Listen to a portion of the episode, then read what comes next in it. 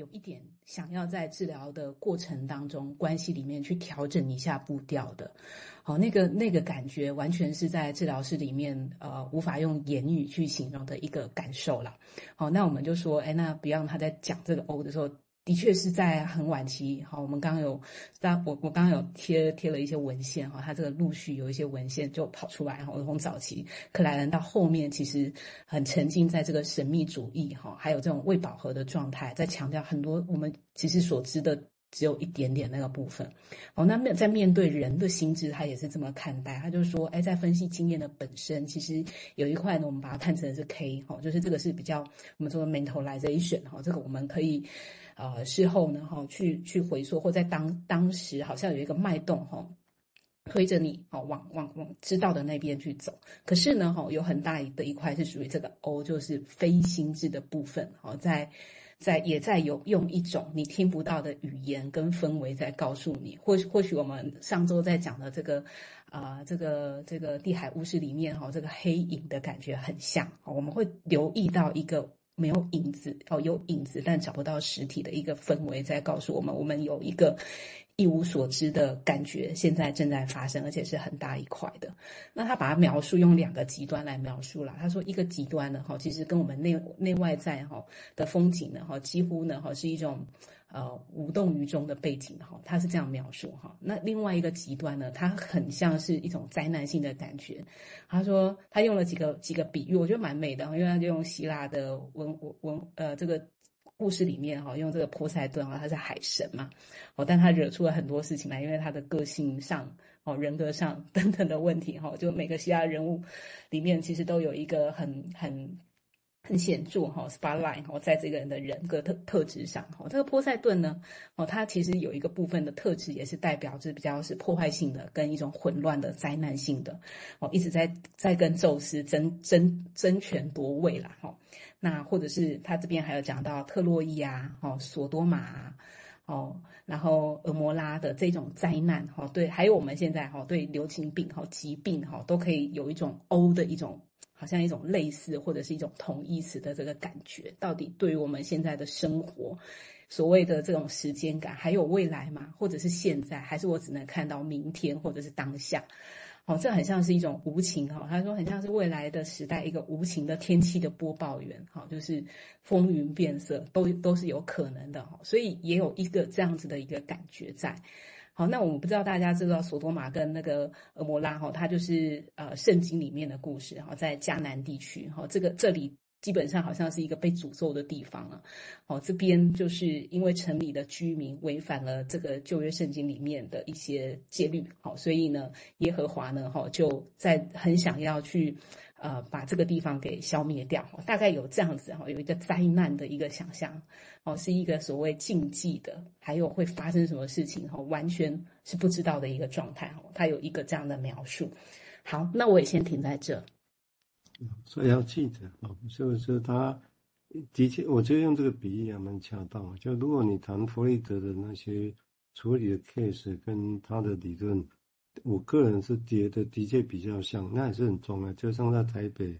一个比较安全的公园里面玩，摔下来还是被保护的啊，比较是那样的情境。哦，但是当克莱因跟米用他们就已经不再是只是这样，他们已经把视野跟经验拉到所谓的更冒险的这个，就像刚刚提到，是那些生死破坏的东西。如果先前大家读 Winiko 跟我们在读，你也会发现他讲的也是这个经验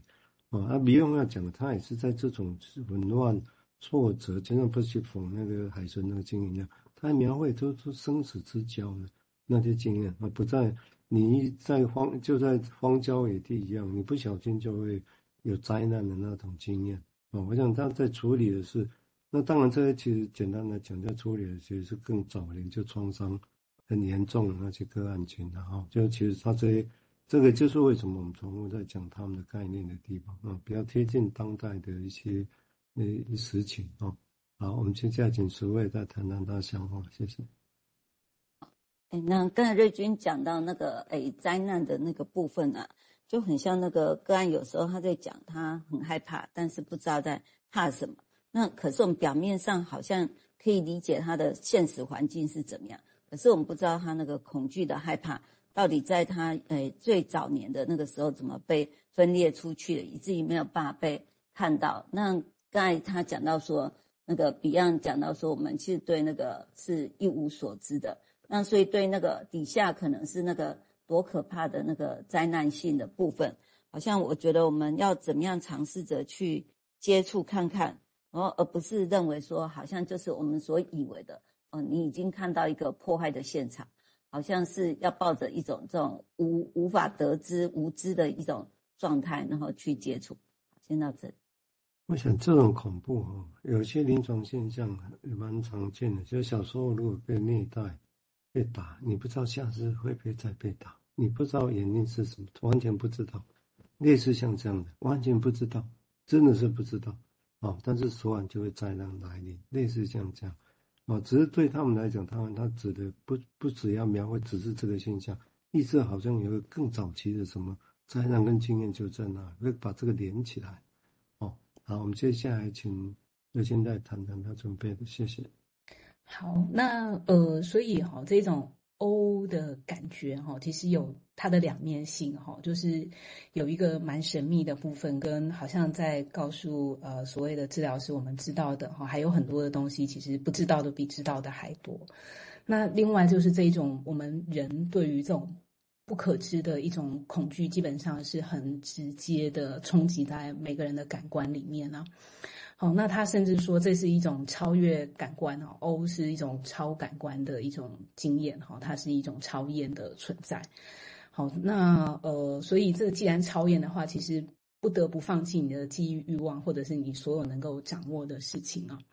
好，那那在这种状况之下的话，我们也可以看得出，哎，其实人有一个前前面的经验是这样子哦，就像刚刚淑惠或蔡师说的哦，就是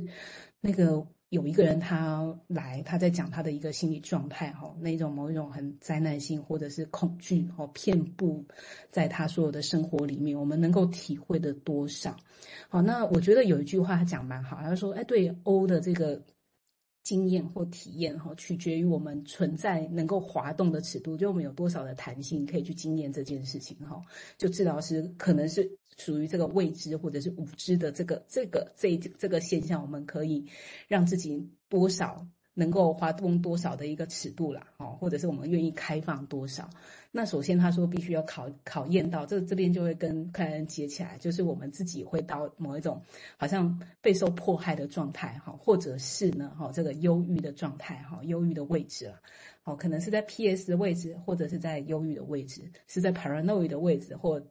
Depressive position 的位置，好，那这个呢，这种状态呢，哈，这种超越你本身感官所知的东西呢，哈，这种到底会产生一个共融或者是一个共鸣的这个状态呢，哈，就是一个其实对于治疗师来说，本身也是一种，呃，相当大的一个考验跟态度，哈，允许哈一个人的某一种潜意识，哈，就存在一种蛮终极的一个，